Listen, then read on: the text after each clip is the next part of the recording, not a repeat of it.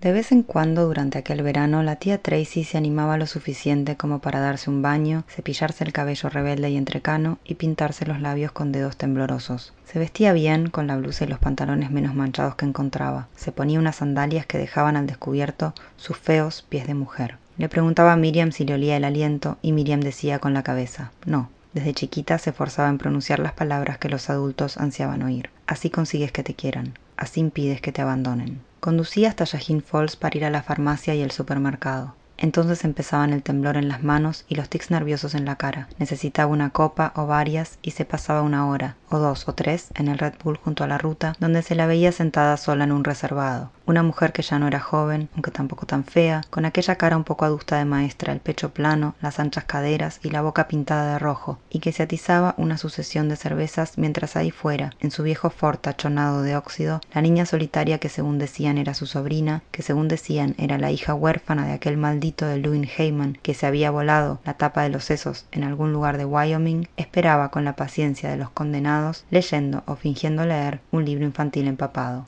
Si se le acercaba un extraño o varios para preguntarle si quería compañía, su respuesta siempre era seca, monosilábica, sarcástica. No, gracias.